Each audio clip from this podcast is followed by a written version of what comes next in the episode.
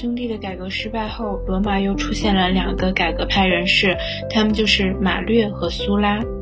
马略和苏拉的第一次合作是在公元前111年，当时罗马在北非的属国努米底亚发生变故，国王朱古达杀死了都城里所有的罗马人，宣布脱离罗马统治。为维护帝国尊严，罗马对朱古达宣战。马略全权指挥这场战争，苏拉是财务官。由于国家兵源不足，战争一直僵持不下。马略于是放弃早已无法实行的兵役财产资格规定，改征兵制为募兵制，招募自由民众的志愿者入伍，由国家供养并提供武器。这样，罗马诞生了第一支职业军队，很快就使朱古达陷入困境。苏拉随军队到达北非，结识了毛里塔尼亚国王波库斯。波库斯对兵败逃难于本国的朱古达的女婿素有妒恨，故而便将他出卖给了苏拉。战争因此戏剧性的结束，苏拉由此获得殊荣。公元前八十八年，黑海沿岸的本都王国国王米特拉达斯发动战争，占领了小亚细亚。元老院授权苏拉领兵远征，可公民大会却推选马略担任统帅，双方争执不下。马略派的信众干脆动武，杀了许多苏拉的支持者。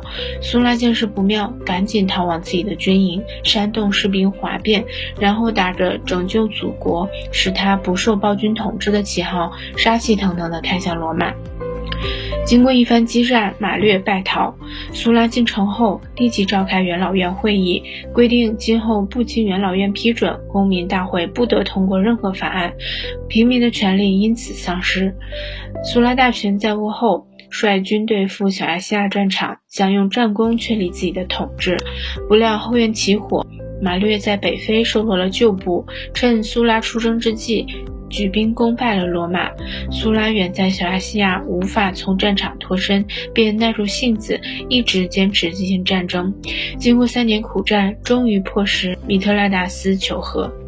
战争结束后，苏拉迅速返回罗马。他以征服者的姿态进入罗马，开始了著称于史的攻敌宣告：“我将对我的敌人一个也不宽恕，将以最残忍的手段对付他们。”于是，罗马城内每天都有黑名单公布，上了名单的都是公敌，捕杀者有赏，告发者有奖，隐匿者有罪。在四年的白色恐怖中，苏拉的权势达到顶点，不但大权掌握。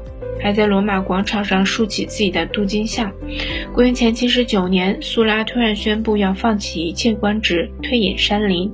没有一个罗马人相信这番话，因为苏拉曾为掠夺最高权力含辛茹苦，屡赴艰辛，杀人如麻。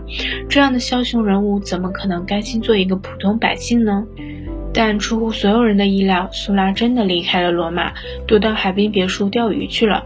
公元前七十八年，苏拉丢下新婚的妻子，在别墅安静的死去，终年六十岁。据说苏拉临终前给自己留下这样的墓志铭：说，没有一个朋友曾给我多大好处，也没有一个敌人曾给我多大伤害，但我都加倍的回敬了他们。